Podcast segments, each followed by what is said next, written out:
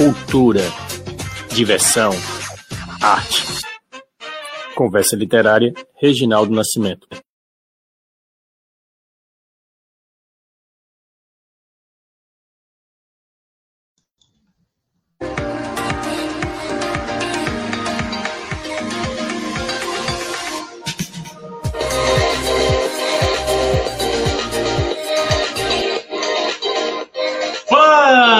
Já estamos com a nossa conversa literária no ar, isto mesmo. Saudações azul marinho, saudações poéticas, já estamos aqui com a nossa conversa literária. Muito obrigado a você que já está conectado conosco. Conversa literária hoje, quarta-feira, 24 de março. Seja muito bem-vindo, muito bem-vinda. Daqui a pouquinho a gente retoma para a gente dar prosseguimento à nossa conversa literária. Vamos mais um pouquinho Deixa eu colocar aqui para rodar a nossa vinheta.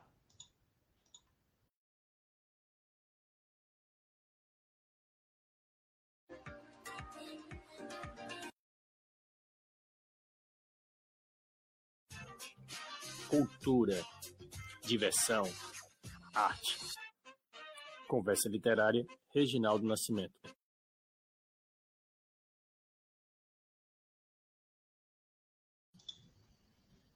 Muito obrigado pela sua presença, sua audiência, já estamos de volta. Lembrando que hoje teremos também o Giro Cultural, isto mesmo. Você sabe o que é o Giro Cultural? É um quadro que nós desenvolvemos para este programa Conversa Literária de 2021, isto mesmo. Então, você que está assistindo hoje pela primeira vez, seja muito bem-vindo, muito bem-vinda. E temos também uma forma de colaborar com o nosso programa Conversa Literária. Sabe como? Marcando um amigo, compartilhando, curtindo e comentando, porque temos que divulgar cultura, diversão e arte.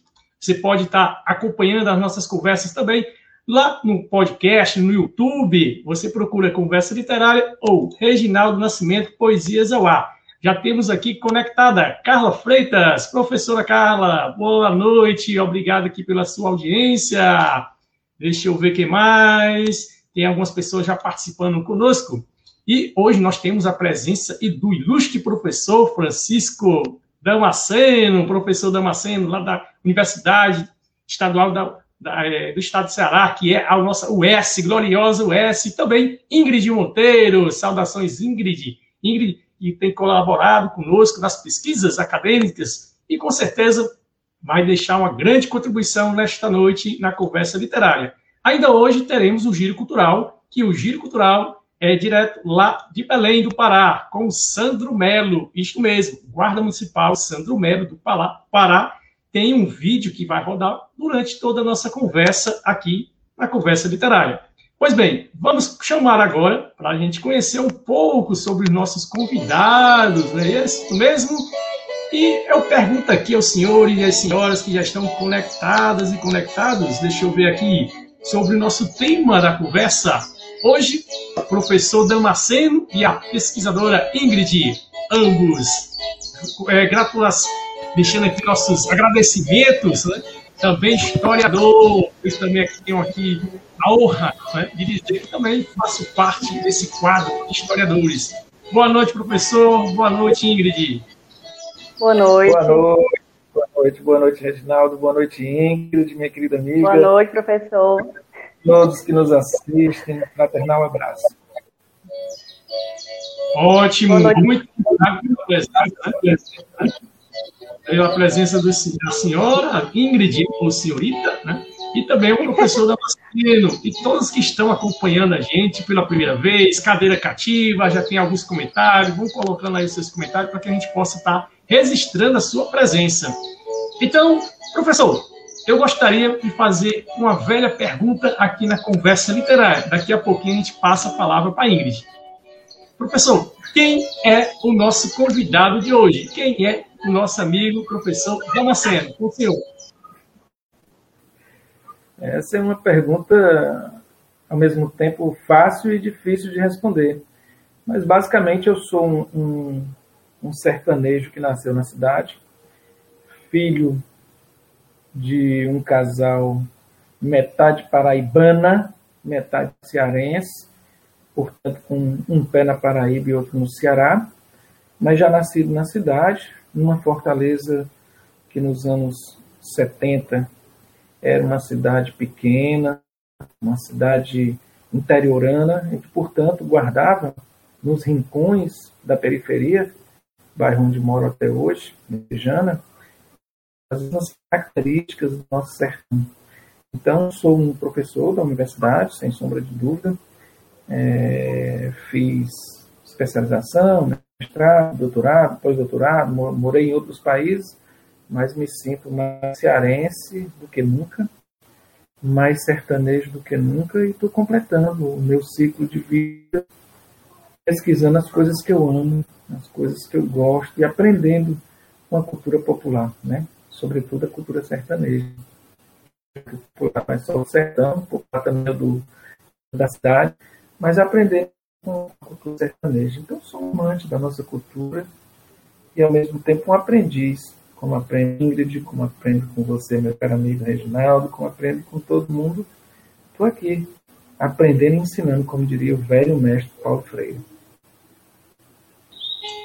Muito bem, professor, né? A satisfação, uma grande honra tê-lo.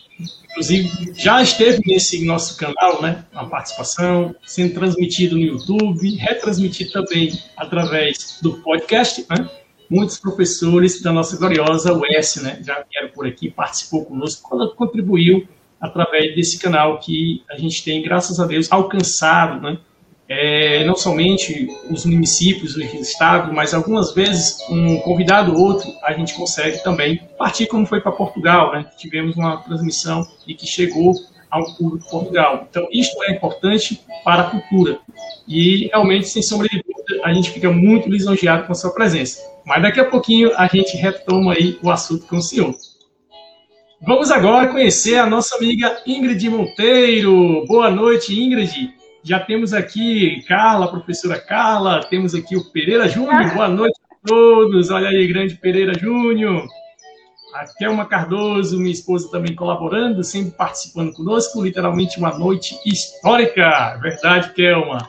Aí temos aqui a Tuana Moura. Boa noite. Deixa aí seu recadinho, que ao longo da conversa a gente vai registrando. E aí, Ingrid, conta pra gente, quem é a nossa convidada de hoje? Com você. Boa noite, Reginaldo. Boa noite a todos que estão acompanhando. Agradeço a presença de todos e também do professor Damasceno, meu amigo e orientador. É, eu sou uma jovem aprendiz, acho que dá para dizer que sou jovem ainda. É, nascida no Sertão Central, mas criada aqui em Fortaleza. E sou estudante concludente do curso de História da UES e trabalho com mulheres cantadoras e a cantoria de repente.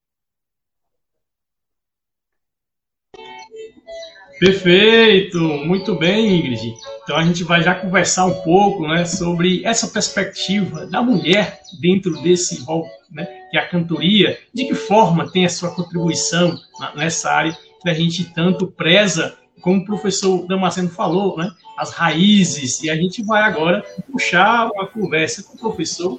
E aí, professor, Vamos agora com o senhor. Daqui a pouquinho a gente retoma aqui com a Ingrid. Aguarda aí no estúdio virtual, Ingrid. Ok. Professor, vamos aqui para a sua exposição, né? Esse diálogo que a gente vai fazer para esta noite. E tenho aqui algumas publicações que o senhor já realizou, né?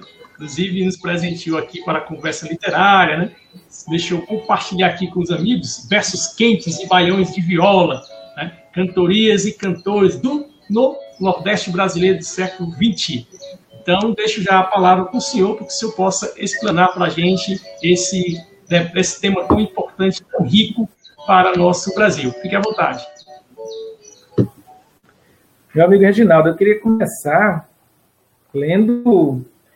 Eu, eu também publiquei as obras do, do Siqueira de Amorim. Siqueira de Amorim, um cantador que veio da região do Cariri, e começou a trabalhar nos jornais e com o tempo ele começou a escrever esses jornais. No dia 10 de 9 de 1960, ele escreveu uma crônicazinha chamada Definições da Saudade. Essa crônica ele publicou dois versinhos é, é, do Antônio Ferreira, que era um cantador que não era letrado, não tinha né, formação em escola. Sobre a saudade, eu queria começar com isso. Quem quiser plantar saudade, primeiro escalde a semente. Plante numa terra enxuta, num dia de sol bem quente. Pois se plantar no molhado, quando nascer, mata a gente. A saudade, aí a resposta do seu antagonista na ocasião. A saudade é um parafuso que quando rosca não cai, se só entra se torcendo, porque batendo não vai. E quando enferruja dentro, nem distorcendo não sai.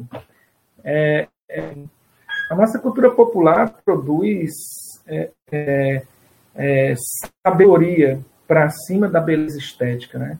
E é isso que me, me chama atenção e é isso que eu pesquiso, né?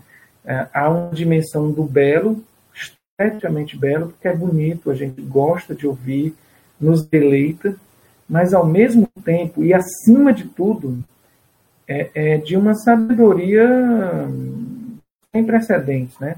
Assim, consegue traduzir as nossas formas de pensar, que são, na sua grande maioria, formas simples, né? dinâmicas, que têm a ver com, com as muitas expressões que a gente encontra para traduzir a nossa vida. É isso que eu acho bonito na nossa, na nossa cultura, né? Quer dizer, há uma, uma potência vital, né? uma energia de vida muito grande e que, e que é traduzida por esses poetas populares, né?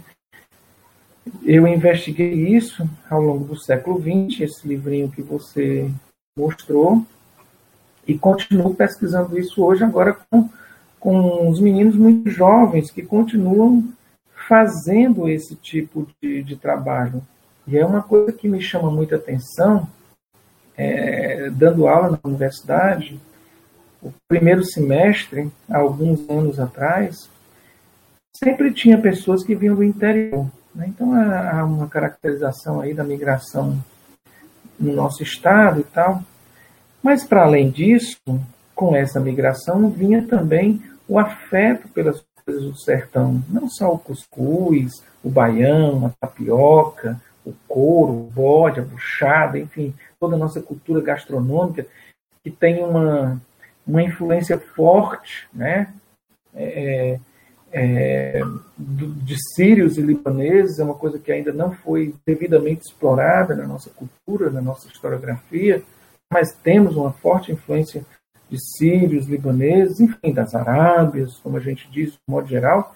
Aliás, Damasceno é uma corruptela de, de, de, Damasco, portanto, origem do meu nome e de toda a minha família no sertão de Morada Nova tem a ver com isso. Então, a gente não conhece, a gente não, não sabe. E, e, os cantadores né, têm essa função de, de veicular informações, de traduzir essas e tantas outras questões da nossa cultura que são extremamente é, relevantes. E eles estão eles fazendo isso com muita frequência, né? E, e traduzindo, como disse, não só os, os, elementos gastronômicos, os elementos literários, mas os elementos da cultura como um todo. Essa, sim, nos interessa porque ainda não foi é, devidamente encarada por nós. E aí, nesses últimos anos, o que eu tenho observado é que cada vez menos a gente tem a presença é, desses nossos é, alunos oriundos do sertão. Em parte porque não estão mais migrando, em parte porque as universidades hoje já estão na, na, nas cidades do sertão, mas também, em parte, porque há cada vez mais uma dificuldade de, de é, dessa entrada. E aí o que acontece? a gente tem uma cultura cada vez mais americanizada, a gente conhece mais, por exemplo, de Beatles, Rolling Stones, né, de bandas e de, de, de, de pop stars, do que da nossa própria cultura. Não que isso seja ruim, isso não é ruim, a gente tem que conhecer, mas que a gente também deve conhecer, pode conhecer e deve valorizar esses nossos ícones, né? esses nossos grandes cantadores. E aí não estou nem falando dos mais conhecidos, como Luiz Gonzaga, Jackson do Pandeiro, Marinês, não, estou falando de outros tantos, Geraldo Amâncio, né, aqui, né, do, do Ceará, né. Pedro Bandeira, né, Moacir Laurentino e tantos outros que estão aí né, distribuindo poesia gratuitamente e enriquecendo o nosso dia a dia. Enfim, trata-se de um equilíbrio entre as nossas formas de sorver conhecimento, porque a cultura popular é fundamentalmente produtora de conhecimento e a dimensão estética, essa que recobre com beleza, né, com deleite, é apenas a cereja do bolo. O mais importante, no meu modo de ver, é a sabedoria que ela, que ela traduz. Vi que você deu uma entradinha aí, Reginaldo. Se você quiser intervir, para não ficar falando aqui feito. não, fique à vontade, professor. Nós estamos aqui atentamente, né? Os internautas que estão contribuindo, participando conosco, também podem deixar sua, sua participação através dos comentários, pois vez ou outra a gente coloca aqui o um postzinho aqui. Boa noite, Gabriel. Gabriel aqui é meu filho, sempre também conectado, né? Gabriel tem 11 anos, mas está conectado conosco e colaborando também na juventude. Pois, professor, nós temos aqui, como o senhor muito bem falou, né?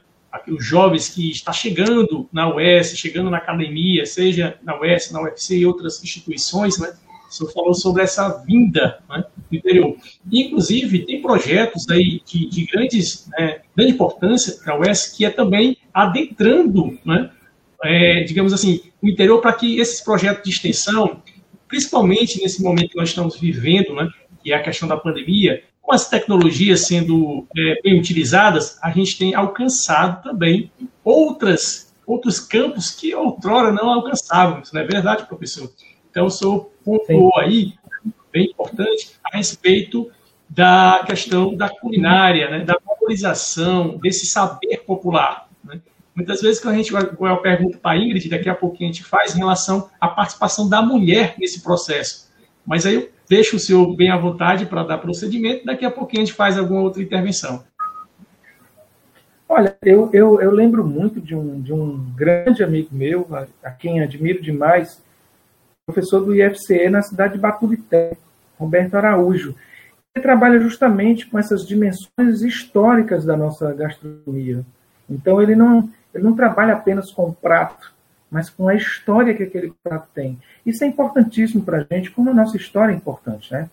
Ah, nós ocupamos, de alguma forma, né, os leitos dos rios, né, a partir da, do gado, para interiorizar. E depois ocupamos as estradas para nacionalizar. E pelas estradas ocupamos São Paulo, ocupamos o Rio, ocupamos Recife, enfim, nós ocupamos o mundo. Né? Esse é um traço da, da, da, nossa cultura que a gente tem que, que ter em consideração. Né? Nós temos aí um, um, um perfil em que pese que alguns autores né, falam que de uma invenção do Nordeste, de um Nordeste conservador, de um Nordeste que se, que se, que se ressente de não ser industrializado, o que nós temos é um povo sertanejo né, é, é, que migrou para diversas partes do mundo, que ocupou essas diversas partes do mundo e que levou consigo sua cultura.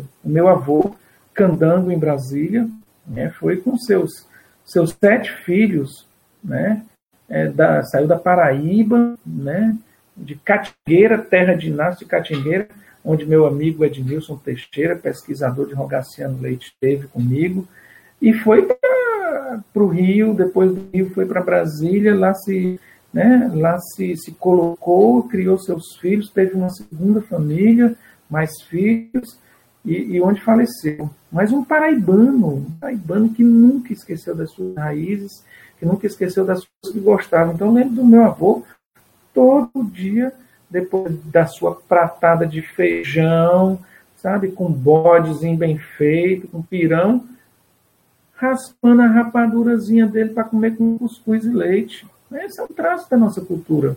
Como é um traço da nossa cultura, né? o, o verso em sextilha, como é um traço da nossa cultura, essa característica dessa poética. E aí, quando eu falo de poética, não estou falando só do estilo de escrita, mas estou falando de, de, uma, de uma forma de sorver a vida, de sorver a poesia, que é muito característica nossa, que é muito característica nossa, de tal modo que a gente reconhece o dedilhadozinho, o dedilhadozinho da viola, não é, Ingrid? Quando se começa e a gente vê algumas pessoas lacrimejando, olha, meu, meu avô escutava isso, meu pai escutava isso. Essa é a memória afetiva que nos vincula a esse passado ao qual nós não estamos diretamente ligados, nós pelas nossas próprias experiências, mas estamos vinculados afetivamente. A poesia, a poesia nos coloca nessa dimensão, né? uma dimensão da estética, essa essa essa dimensão do belo traduz para a gente aquilo que está na nossa historicidade, na nossa história, na nossa trajetória de vida. Se a historicidade é coisa de uma época, de um momento que a gente vive de forma muito específica, por outro lado, trajetória, ela atravessa minha trajetória de vida, atravessa a vida do meu pai, da minha mãe e do meu avô. Como a do meu avô atravessa a minha e a da minha filha, que já nasceu na cidade, que já vai, já faz aulinhas de inglês, que já está aí toda empolgada com esse monte de termos e de e, e, de expressões que são típicas dessa época. E aí, qual é a conclusão a que podemos chegar para resumir o enredo? Que a nossa poesia pode traduzir de forma muito eficaz tanto isso que a gente vive no mundo urbano contemporâneo, como pode traduzir também aquilo que os nossos antepassados viveram. Quando falo de antepassados, falo dos nossos pais, nossos avós, né, bisavós, falo das nossas carreiras no sertão, dos nossos banhos de açude, falo da nossa. Da, do, eu não sei se vocês experimentaram isso, mas falo, falo da, da, nossa garapa de mel, de jandaíra com farinha. Estou né? falando disso. E falo também das grandes cidades. E falo também do, do, do que cantam os nonás, por exemplo, vou alterar uns discos no RG, né? mudar o SIC, de caixa postal. Quer dizer, falo desse fantástico também que a gente usa da televisão, da internet, que a gente está usando sem em momento nenhum deixar de, de, de, compartilhar e viver isso que a gente tem. É dessa sabedoria que eu estou falando, essa sabedoria que eu busco, né? E, e, e, e, que tem dimensões que a gente vai descobrindo devagarzinho, né? O que é belo, justamente por isso, porque é uma coisa que não tem tempo, não está datada, ela atravessa as linhas de tempo, ela atravessa as fronteiras geográficas, ela está na cidade, está no campo, ela está num, numa espécie de limite entre esses universos que a gente fez separados, mas que na realidade são muito próximos, né? que são muito, que são muito hum, íntimos. Né? A gente separou, mas a separação de fato não existe. Né? Eu sou da cidade e sou ao mesmo tempo do sertão. Eu sou do universo virtual e ao mesmo tempo do universo do concreto. Eu sou da cantoria pé de parede, do cantador aqui, como sou do forrozinho, né, chamado pé de serra, da lambada, do almocinho, da, né, da guitarrada, que hoje em dia está na moda lá no norte, como sou também né, da, das serenatas do interior mineiro, e aí as serenatas com vários violões e aquela poética toda, que é um pouquinho diferente da nossa, que também é de uma cultura popular que nos pertence, que nos atinge, que nos afeta. É uma afecção, literalmente. É, desculpa, eu acho que falei demais. Tá? Enquanto você está aí, né, e traduzido com, muito, com muita propriedade, essa poesia, né, a gente fica pensando aqui também, né, sobre aquele cheirinho do mato, né, aquele momentozinho de manhãzinho que dá aquele mugido por quatro e meia, cinco horas da manhã, em seguida e tem aquele leitinho morno. Então tudo isso vai passando aqui na mente, né? Como é gostoso a gente ouvir, né? O seu colocando, a gente fica imaginando essa questão da participação, né? Lá realmente do interior, que esse interior, como a gente colocando em poesia, está dentro de nós. É um pouco até redundante, né? Mas nós possamos sim captar que aqui na cidade, apesar de todo esse movimento, né, mas a gente tem que se reportar ainda a esse interior, né? É tanto que algumas cidades, com sua é, imensidão tecnológica, investimentos, mas aquela raiz permanece. E aí, professor, só dando aqui um breve envio, nós temos aqui o Pereira Júnior, né? Professor, o senhor poderia comentar Pereira. um pouco a geração de cantores e apropriação que é feita por eles, né? Dessas nossas tecnologias e redes sociais. Daqui a pouquinho o senhor faz esse comentário. Para que a gente possa aqui mandar o alô, né? Para algumas pessoas que estão participando conosco. Saudações aqui, Joaquim Silva, Pitaguari, ele que é faz parte aqui da Academia Maracanoense de Letras, a qual eu e a Kelmo Cardoso, minha esposa, também temos a honra de participar. A deputada federal estadual, é, Fernanda Pessoa, está compartilhando conosco nesse momento, está assistindo aqui ao vivo também. O Neville Soares, saudações azul marinho, Neville. Inclusive, um alô para o aniversariante da minha guarda municipal, que é o Francisco Roosevelt, também está conectado. E todos que vocês estão participando, né, deixa aí seu comentário para a gente poder registrar. Então, professor, é muito gostoso né, ouvir esse momento com tanta suavidade, apresentando esse, esse cenário para a gente.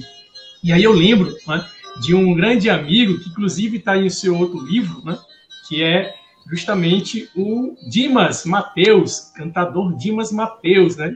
A nossa amiga também, Dona Lúcia, está participando, posteriormente estará compartilhando conosco. E daqui a pouquinho eu vou deixar a palavra para o senhor para responder aqui sobre a nova geração. Mas eu tenho que chamar a nossa amiguinha que está aqui conosco, Ingrid. Agora a pergunta é mais específica. Como né, tem esse movimento da mulher na cantoria. Né? Então você pode explanar também sobre esse papel fundamental, né? que não é somente aquela mulher que está colaborando com o esposo na cantoria, mas também fazendo parte de repentes né? e de tantas outras prosas que muito bem colocou o professor Damasceno. Fique à vontade.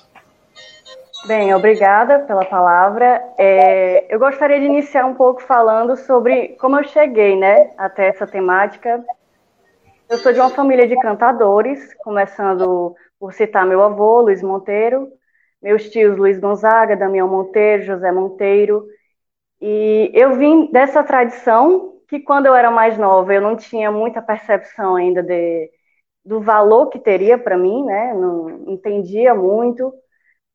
Mas, principalmente, uma coisa que me chamou a atenção quando eu entrei na universidade, estava procurando por um tema para pesquisar, tive contato com o professor Damasceno, fiquei surpresa dele estar tá trabalhando esse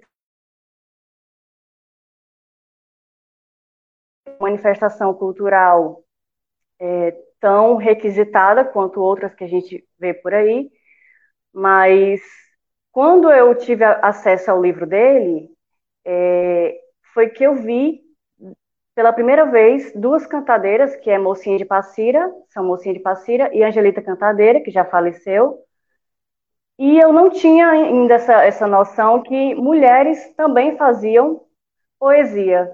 E elas poderiam estar atuando e contribuindo tanto quanto os homens nessa área, né? Então eu comecei a conversar com ele, comecei a pesquisar, vi que apesar de ser minoria, existem sim mulheres cantadeiras, eu, que cresci numa realidade onde as mulheres no cenário da cantoria estavam nos bastidores, ou servindo os cantadores, ou acompanhadas, assistindo, mas mesmo a presença dela no público era um tanto condicionada à presença do companheiro. Era muito, era muito difícil ver uma mulher que fosse sozinha ou que fosse com suas amigas para assistir a cantoria. E hoje já é mais comum, mas a gente ainda não vê com tanta frequência se comparado ao oposto, né?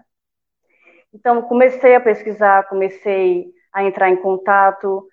É, a, a, inserção nesse campo é algo interessante porque a gente, a gente não, não tem como ser só pesquisador, né? A gente passa a apreciar, a gente passa a fazer um trabalho etnográfico que, que, que requer um envolvimento com essas pessoas, até para para a gente ser aceita em relação ao trabalho que a gente está fazendo. Então, comecei a ter mais comunicação com os cantadores que foram, que me ajudaram bastante, Raulino Silva, Regis, Jário, Jefferson.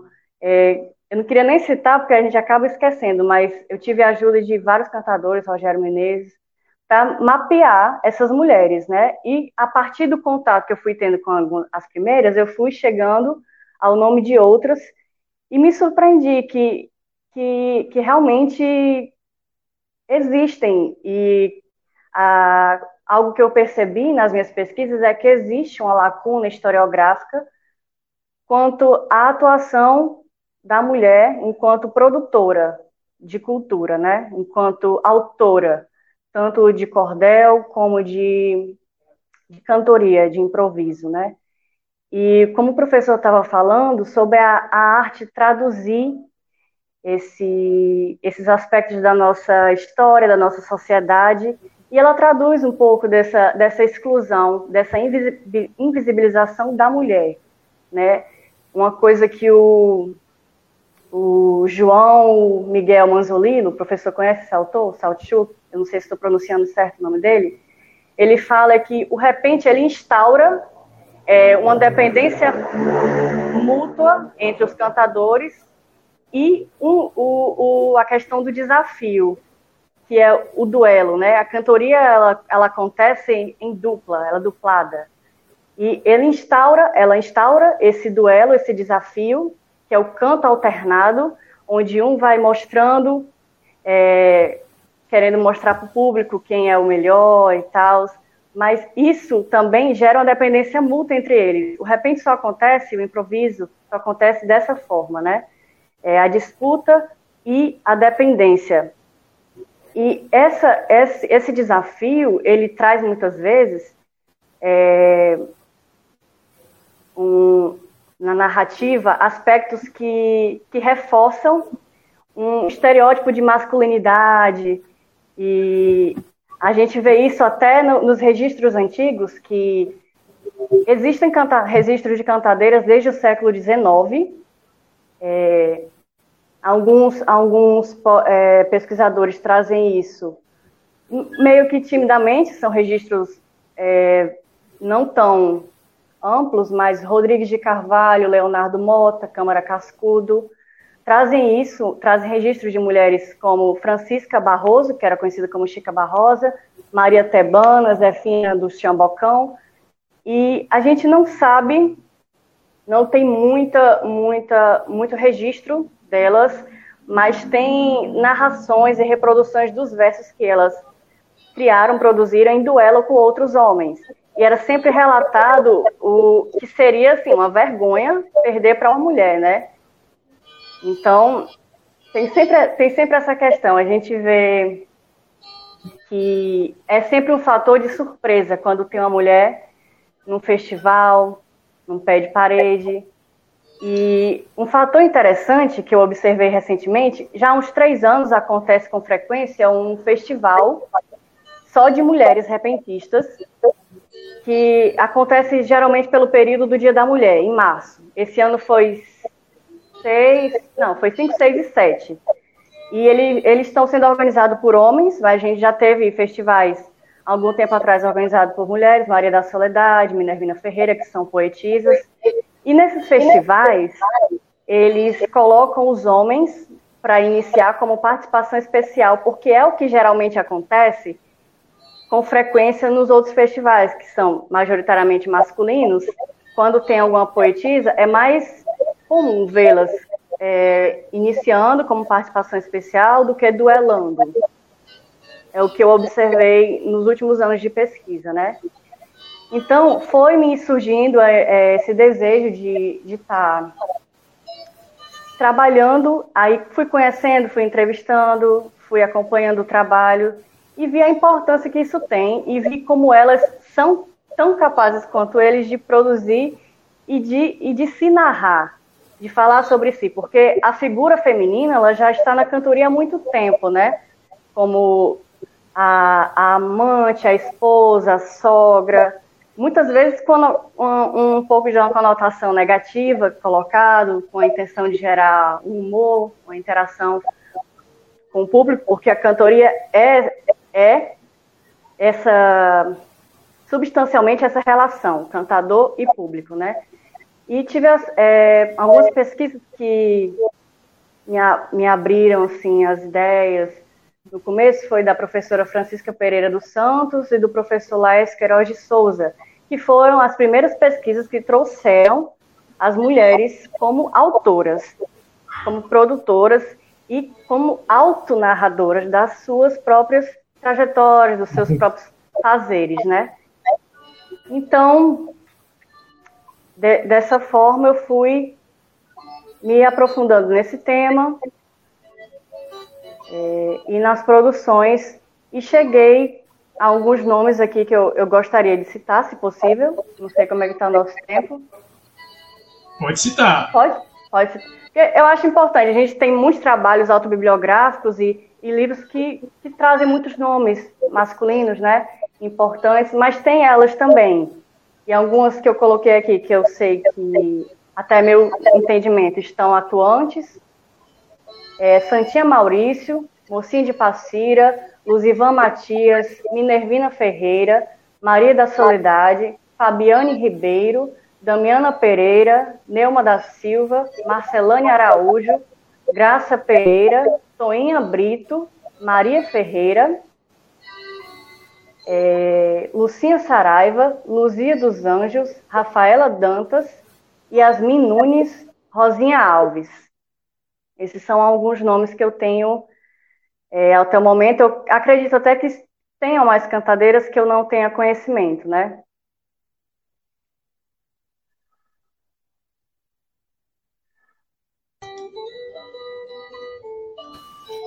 Muito bem. É, peraí, existe, tem mais alguma questão que você queira colocar? Porque se for para finalizar a fala, eu queria citar uma cestilha da Fabiane. Pronto, você cita, né? Faz a citação, o registro, e em seguida a gente faz aqui uma intervenção. Certo. Ah, só para. Eu acho que você tinha me perguntado anteriormente, né? Se a gente tem mulheres da nova geração atuantes, né? Temos a Fabiane Ribeiro, a Marcelane Araújo. A Yasmin Nunes não tem, eu acho que ela não tem nem 12 anos ainda, mas já está atuante, é de Xeramubim, é, canta com o pai dela. A irmã dela também está entrando no ramo também, eu não sei se já está como repentista ou só canção, porque tem é, a canção também faz parte né, dessa performance do repente. E elas estão assim surpre é, surpreendendo a todos mesmo, conquistando o público, muito requisitadas mesmo, e enfrentaram menos dificuldades que, que as outras, né, de uma geração anterior. Porque as outras poetisas, elas lidaram, lidaram com preconceito da família, tanto tinham preconceito em relação à profissão de cantador, como ao fato de delas se colocarem como cantadoras e às vezes o marido não aceitava, tem, aí chegou a se separar e casou com outro cantador e eles cantam junto hoje. É, outra, outra poetisa que enfrentou um pouco de resistência de cantador não querer cantar com ela porque era mulher, causar esse constrangimento. As meninas elas tiveram o apoio dos pais, geralmente foram introduzidas nesse, nesse campo pelos pais, estão aí, desbravando o mundo, né? Fazendo poesia. E uma delas é Fabiane Ribeiro, que eu gostaria de citar essa textilha dela, que eu gravei em 2017 no Maranhão, que é o festival que ocorre anualmente, não está ocorrendo agora por conta da pandemia, mas eles reúnem o país inteiro na cidade de Teresina, na Casa do Cantador. Geralmente são quatro dias é, intensos de poesia na casa durante o dia e de noite no anfiteatro da Praça da Bandeira, que é onde ocorrem as, as apresentações do festival. E lá na Casa do Cantador, Fabiane disse assim: Nós estamos nesta arte firmes, firmes fortes em união, para mostrar a vocês o valor da profissão, mostrando que tem mulheres que sabem tocar baião. É isso. Muito bem, né? Saudações aí para todas, né? Deixar aqui os nossos registros, né? Muito obrigado pela sua presença, participação, indústria aqui para a gente, né? Demonstrando realmente a garra, né? Determinação de todos os cantadores, né? Em especial neste momento também é, participado com você, né? Sobre a mulher, né? A mulher cantadeira. Então, isto é realmente muito louvável a gente ouvir e também apresentar para as demais participantes que estão aqui acompanhando nossa conversa literária, que pesquise um pouco mais sobre a temática né, tão importante. E aí eu gostaria de compartilhar com os senhores e as senhoras, deixa eu só ver aqui uma imagem, né, que é o seguinte. Em 2003, este rapaz que está falando, né, Reginaldo Nascimento, lançou o seu primeiro livro de poesias, né, e tem uma prosa bem interessante que eu vou compartilhar para vocês. É o seguinte: olha só a imagem, né? Olha só a imagem sendo refletida aí para todos, né? E é justamente eu, aqui de azul, né? Eu, minha família, né? estamos aqui justamente na casa do cantador em Fortaleza, Ceará, né? Nosso amigo Dimas Mateus, seus já 90 e poucos anos, né? Daqui a pouquinho vai estar aniversariando, e a dona Lúcia. E aí, neste dia, né? Que foi justamente em fevereiro, né? digamos que estamos comemorando mais um ano né, do lançamento do livro. Eu cheguei na casa do cantador, porque eles fazem aluguel do espaço, né? No momento não está fazendo, mas naquela, naquele momento estava realizando a, a questão de aluguel do espaço e eu cheguei para a dona Lúcia, né? Pedindo uma agenda. Dona Lúcia, gostaria de fazer um agendamento, né? Eu já tinha ido ao espaço por conta de é, um casamento e solicitei o aluguel do espaço. Ah, meu filho, diga a data. Eu disse a data, não a conhecia, disse a data e registrou lá a data direitinho, 26 de fevereiro, né, 2003. Aí ela perguntou desse jeito, né? Qual é o evento, meu filho? Aí eu peguei, é o lançamento do meu primeiro livro de poesias. Rapaz, quando eu disse isso, a dona Lúcia olhou para mim, não, eu não vou alugar para você. Eu tomei um susto, né? Como assim? Aí não, eu não vou alugar para você, eu vou chamar o seu Dimas seu Dimo vai conversar com você. Eu não vou alugar esse espaço para você. Aí eu fiquei encucado, né? Aí, poxa, por que, que não vai alugar? E aí, quando ela foi, vem cá, nós fomos até o encontro do seu Dimas, e aí disse: Ó, oh, seu Dimas, esse rapaz aqui, né, seus 18, 19 anos, 18 anos, é, tá tentando lançar um livro aqui. Eu disse para que eu não vou alugar, alugar o espaço para ele. Aí, não, realmente não pode alugar. Aí ela pegou, revelou, né? nós vamos conceder o espaço, você não vai pagar nada por conta do aluguel estipulado, por conta justamente da cultura, valorização, você é um jovem, então a gente vai dar a nossa contribuição, né? E aí eu fiquei, olha, muito grato, né? Muito, não poderia jamais esquecer essa tamanha gentileza, né? E ela me convidou para ir na segunda-feira seguinte, né? Que era a primeira segunda-feira do mês, para que a gente pudesse assistir, né, ouvir a cantoria. E era todo, primeiro, não sei se mudou, mas toda primeira segunda-feira do mês tinha lá os cantadores, né, se reunia, fazia aquele momento. E aí eu trouxe essa foto para ilustrar, né, como a gente tem aí guardado nosso sentimento aqui de gratidão e precisamos sim compartilhar com os amigos. E aqui a foto justamente do dia, e aí eu não poderia deixar de convidá-los, né? Pois, seu Dimas, como o senhor né, concedeu espaço, eu gostaria que o senhor abrilhantasse o meu lançamento, né? Inclusive, no dia, é, apresentei minha, minha, hoje minha esposa, né? Que era minha namorada, que é uma Cardoso. Apresentei, ó, que é minha, minha namorada. Né? Ele, ó, oh, rapaz, olha aí. Ela está comigo aqui nesse projeto, né? Me colaborou bastante para que eu pudesse vir lançar este livro, né? A música inspiradora, né? Até hoje, graças a Deus. então, o que aconteceu? Aí o seu Dimas pegou e disse: Ah, rapaz, pô, com certeza. Aí ele foi, fez uma bela apresentação para a gente. Todo mundo que estava lá deu uma, é, é, gostou bastante, que foi inovador no lançamento do livro com cantoria, né? Foi bem interessante para a época. E aqui um grupo de coral de amigos também, o professor Márcio Regente, né? A Cleide, que é nossa amiga, Leide, aliás, né? E a gente fez esse momento aí né, de lançamento do meu primeiro livro de poesias e eu gostaria de estar registrando em homenagem a todos os cantadores e a todas as mulheres cantadeiras. Ótimo. Agora, professor Damasceno, vamos voltar. Daqui a pouquinho a gente já vai anunciar aí as considerações finais. A conversa está muito boa, né, mas daqui a pouquinho a gente vai ter que fazer as considerações finais. Mas eu já, já coloco à disposição do senhor para a pergunta do nosso amigo Pereira Júnior, que certamente a nossa amiga falou, né, Ingrid, sobre a questão da nova geração. E aí eu deixo esse, balãozinho para o seu comentar. Sim, sim, estou vendo. Bom, primeiro quero agradecer a presença do Pereira, não só do Pereira, eu vi aí no, nos Boa Noites, né? O, o, Pereira Júnior, que é um pesquisador, historiador, acabou de ser selecionado aí para o mestrado em História da UES, pesquisou de jovens doutrina Rocha, no, no bairro João 23, né? E, enfim, um pesquisador excelente, humano, de raiz. Agradecer também a audiência do Gerardo Cavalcante, aí do município vizinho de Calcaia, né? É, outro pesquisador que pesquisa cultura popular, pesquisou o Mangue Beach, foi fazer o doutorado lá no, no Uberlândia, está aí com a gente agora. Minha irmã, Cleide Damasceno, que está lá na Alemanha e nos acompanha agora, eu quero agradecer a todos. E queria lembrar, antes de, de, de responder o Pereira, de duas pessoas, né? A primeira é de seu Zanildo Lima, que foi o meu primeiro contato com a cantoria aqui na Grande Fortaleza, morador Rua 115, aí em Maracanãú. Grande, grande ser humano, cantador.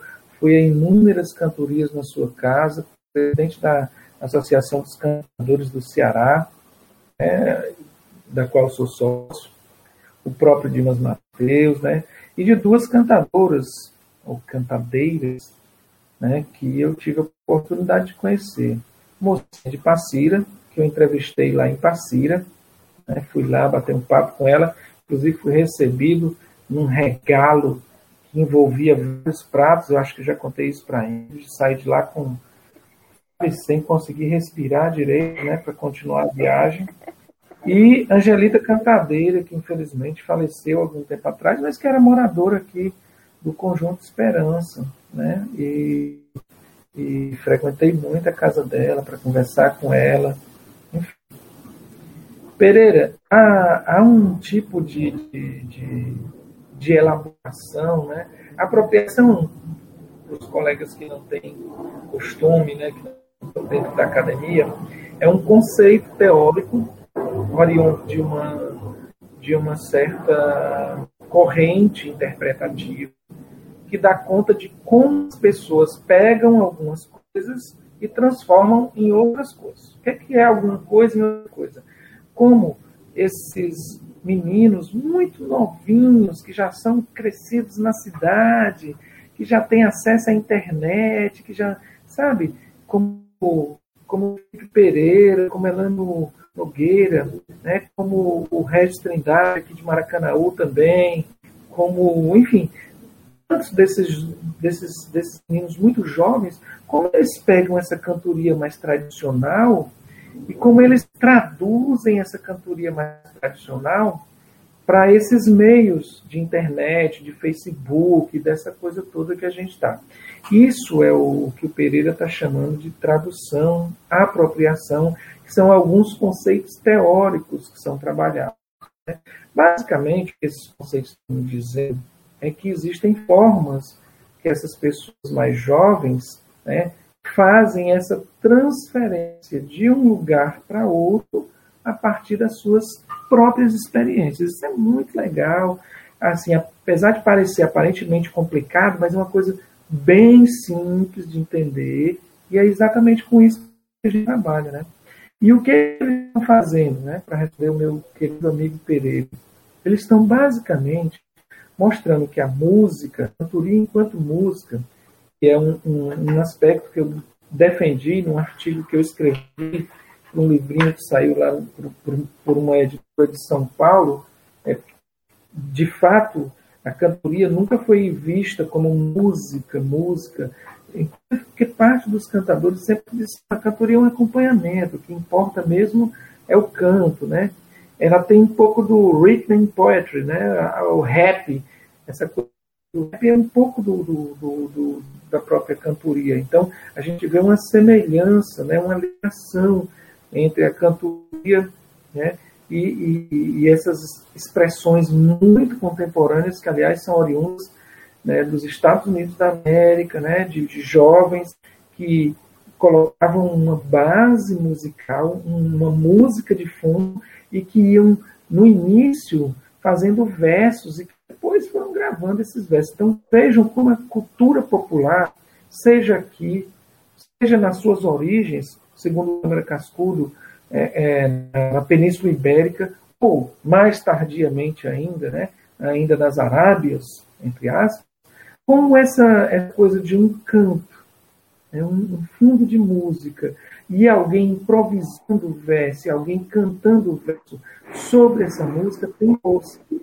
E como isso aproxima mesmo contextos históricos e sociais tão distintos, como o cantador do sertão nordestino, nordestino no século XIX, quando a cantoria se estabelece de forma é, vultuosa, né, assim, esplêndida no, no Nordeste brasileiro e, e, rompe as cidades a partir do Recife, a partir de Campina Grande, a partir de Fortaleza, expressões como essa, por exemplo, de New York City, né, como é o caso do rap. Então, esses jovens cantadores estão basicamente, basicamente trazendo a cantoria dos rincões nordestinos para os rincões das cidades.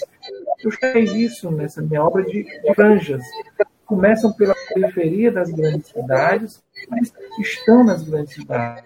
São Paulo, Rio de Janeiro, Porto Alegre, Salvador, Fortaleza, João Pessoa, Recife, em todas as cidades nas quais andei, encontrei cantadores. Então, tive um Buli lá em Salvador, aliás, é parceiro do Mocinha de Porcira, tive com Azulão, lá em Deus, na Bahia. Enfim, eu tive, eu, eu fui vendo essas pessoas cantando nos, nos, nas mais diversas cidades brasileiras, não só as grandes cidades, as pequenas e médias. E a estratégia dos cantadores foi muito preocupar as, rádios, né, mesmo, a partir do século, a partir do, do, da década de 30, do século 20, eles começaram a fazer pequenos programas.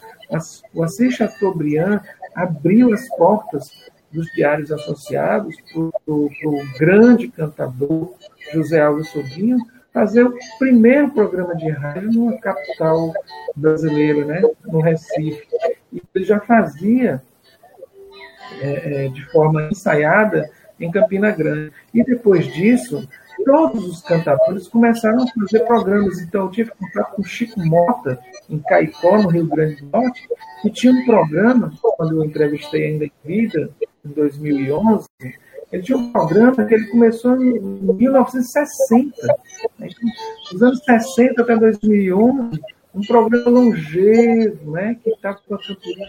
Então, os cantadores, eles têm essa, essa estratégia, a cantoria foi minando os espaços da cidade. E hoje, a estratégia dos jovens cantadores é minar os meios, os meios pais, né? Eles continuam fazendo o que aprenderam no, com esses cantadores das, das, das, gerações anteriores. Então, Regis Trindade está aí, Raulino Silva, grande cantador que eu fui entrevistar em, em, em, Campina Grande, né? mas que já pode dizer que é daqui. Eu Raulino é um cantador que o Brasil inteiro, maravilhoso, tem uma verve poética afinadíssima. Enfim, eles estão aí fazendo programas de rádio, fundindo, fazendo o que a Lúcia Stella chama de cura das mídias. Né? Eles fazem um programa na rádio, transmitem no Facebook, e está no YouTube, e está no Instagram, e tem redes no WhatsApp, eles pegam essas redes, a partir dessa integração das redes que são eminentemente comunicacionais, eles conseguem ampliar o seu público, de um modo que tanto o, o, cidadão que mora lá em Itauá, cidade de Jonas Bezerra, escuta, como cidadão que está no interior do Rio Grande do Sul está escutando pelo Facebook, como seu programa, meu amigo Reginaldo, está aí agora recebendo comentários de gente né, da Alemanha, enfim, do Brasil inteiro, seus amigos da poesia. É isso, é isso que essa que está nessa, nessa no, no cerne dessa cultura, dessa cultura popular, né? Uma forma de, de, de profusão, né? De fusão, de irradiação. O, o, o Para você ver como a cultura popular é rica, O, o Cazuza chamava isso segredos de, de liquidificador, aquela coisa que você fala no ouvido e bate, bate, bate, rum, ganha um mundo de pessoas que estão compartilhando contigo aquilo. É, é, um, é um pouquinho. É um pouquinho. Quisera Exatamente. os nossos livros e artigos, Ingrid e, e Reginaldo, tivessem esse, essa, essa, essa sorte, né? Professor, a gente fica aqui muito, né, muito feliz nessa sua apresentação, né, da Ingrid, enriquecendo ainda mais aqui o nosso projeto, que é justamente isso, para a gente é, divulgar através das mídias digitais, né, as novas, né, digamos assim, reformuladas mídias digitais, para que a gente possa é, compartilhar realmente cultura. Né? E o programa Conversa Literária, para que você que está hoje acompanhando pela primeira vez, que já vai se inscrever no nosso canal no YouTube, Reginaldo Nascimento Poesias ao Ar. Também deixar aqui nosso Instagram, né? Reginaldo Underline Poeta, né? Você vai poder compartilhar conosco e participar desse projeto que é Compartilhar Cultura. Então, professor, fazendo só ressalva que a nossa conversa literária surgiu justamente, vai fazer agora um ano, né? agora no finalzinho de, de março, e foi justamente no início da pandemia. Para quem não sabe, ainda não conhece o projeto, a gente começou divulgando poesia, né? Está aqui meu primeiro livro de poesia, né? O começo de um poeta. E aí eu mandei alguns, alguns, alguns para alguns grupos do WhatsApp, algumas pessoas, uma poesia e dizia, olha, nós estamos com um projeto nesse momento de isolamento social, né? Se você deseja um minuto de prosa e de poesia, envia um WhatsApp para mim que eu te respondo com poesia ou com um minuto de prosa. Então, isso tomou uma proporção que a gente resolveu fazer aqui, né, através do canal do YouTube, no Facebook no podcast, compartilhando experiências com professores, cantadores, tivemos músicos, médicos, escritores, enfim, diversos né, é, autores, diversos atores dessa ciência né, que a gente, digamos assim, para que a gente possa é, tocar no coração daquele jovem que está passando ali pelo Facebook, pelo Instagram, de repente viu conversa literária, eu vou ver o que é que esse pessoal aqui está conversando, e aí a gente traz essa, essa nova roupagem da conversa literária.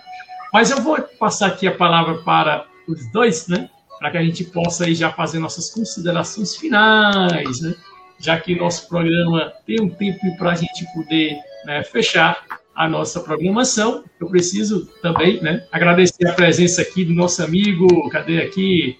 Já esteve conosco em outras programações, inclusive participou também da conversa literária, César Ribeiro, lá de Meruoca, não é isso, César?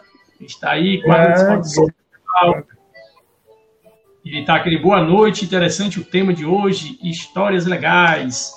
Ingrid, por gentileza, faça as suas considerações. Bem, eu só quero agradecer a oportunidade né, de estar expondo essa temática, agradecer ao professor Damasceno, a você, a todas as pessoas que estão assistindo, os meus amigos também, que eu não vou citar porque eu não quero esquecer ninguém. Eu sei que tem muita gente aqui, e é isso mesmo, só agradecer a oportunidade e torcer por dias melhores para todos nós, né? Perfeito. Professor Damasceno? Olha, eu queria, na medida que você foi falando, lembrando de umas coisas, eu puxei aqui atrás de uma parte aqui da minha humilde biblioteca, eu queria terminar lendo três poemas, né?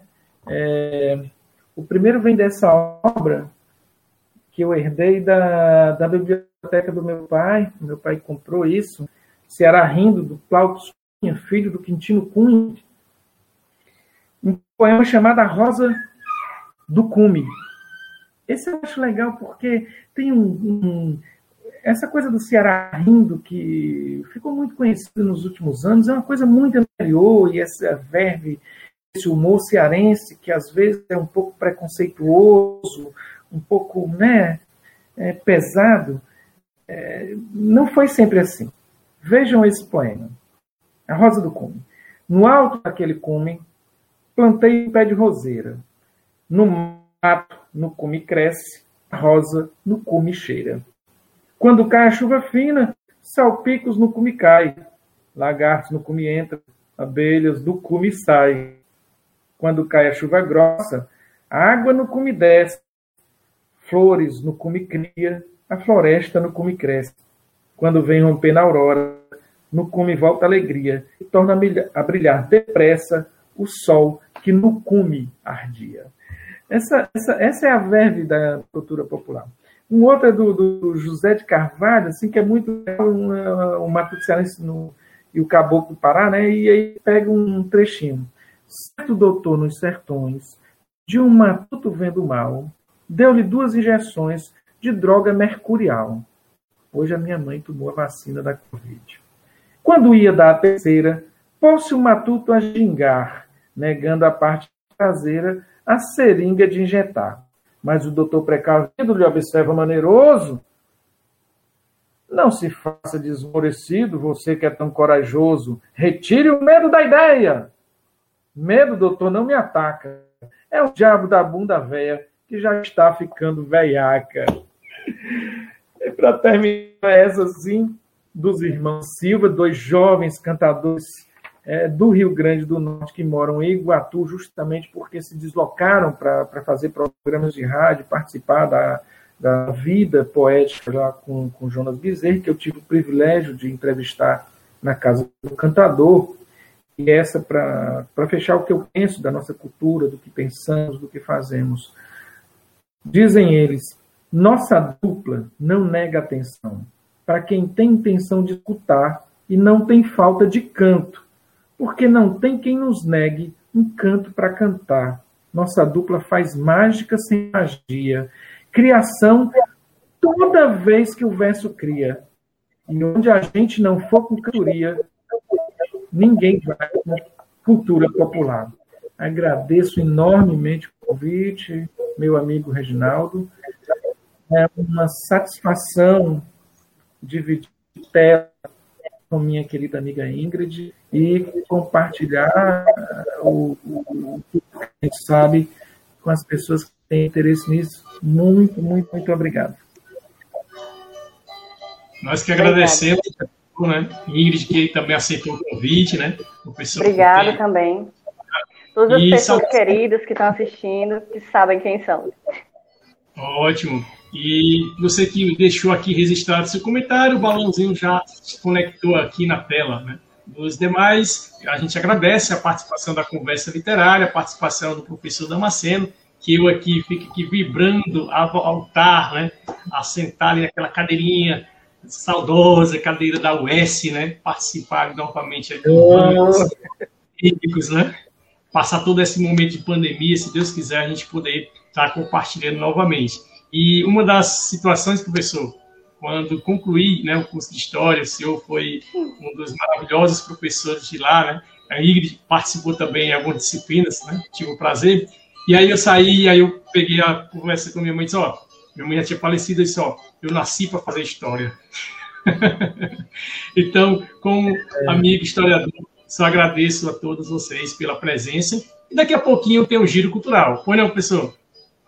Eu sou suspeito para falar de história, mas você fez uma provocação que eu não posso deixar em branco, né?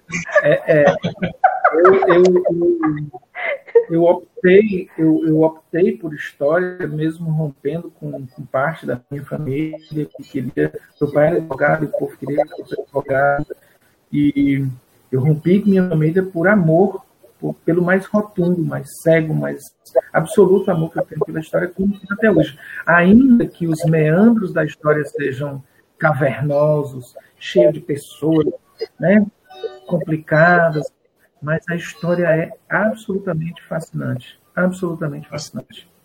Quem, quem não conhece história, quem não conhece história, deveria conhecer. Ela amarra pelo pé. É verdade, Com certeza. Professor, forte abraço. Né? Daqui a pouquinho a gente fala aí nos bastidores virtuais. Muito obrigado. Boa noite, professor Damasceno. Boa noite, Ingrid. Até mais. Boa noite. E você obrigado, que ainda obrigado. está acompanhando conosco a conversa literária, né? O professor Damasceno, a Ingrid, que já está né, se despedindo aqui da nossa conversa. Eu tenho ainda a nossa programa, na nossa programação a participação do amigo, né, com, com um poema, um trechinho do poema, que está sendo também compartilhado no Giro Cultural, isto mesmo. Mais alguns minutinhos para a gente poder fechar a nossa conversa literária.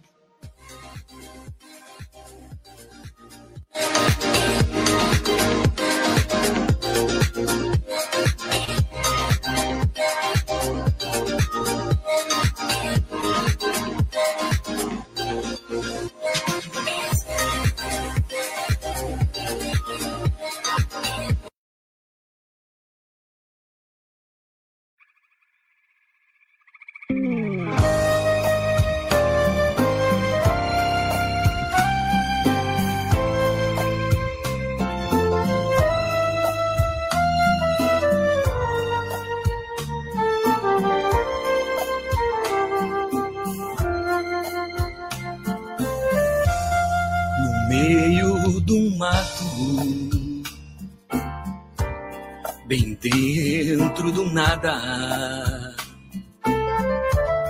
distante de tudo, também da estrada. Havia um palácio que as cifras não compram. Por cima, cavacos baixo escombros. Hoje moro muito bem, tenho mais do que se espera para alguém de origem simples como eu.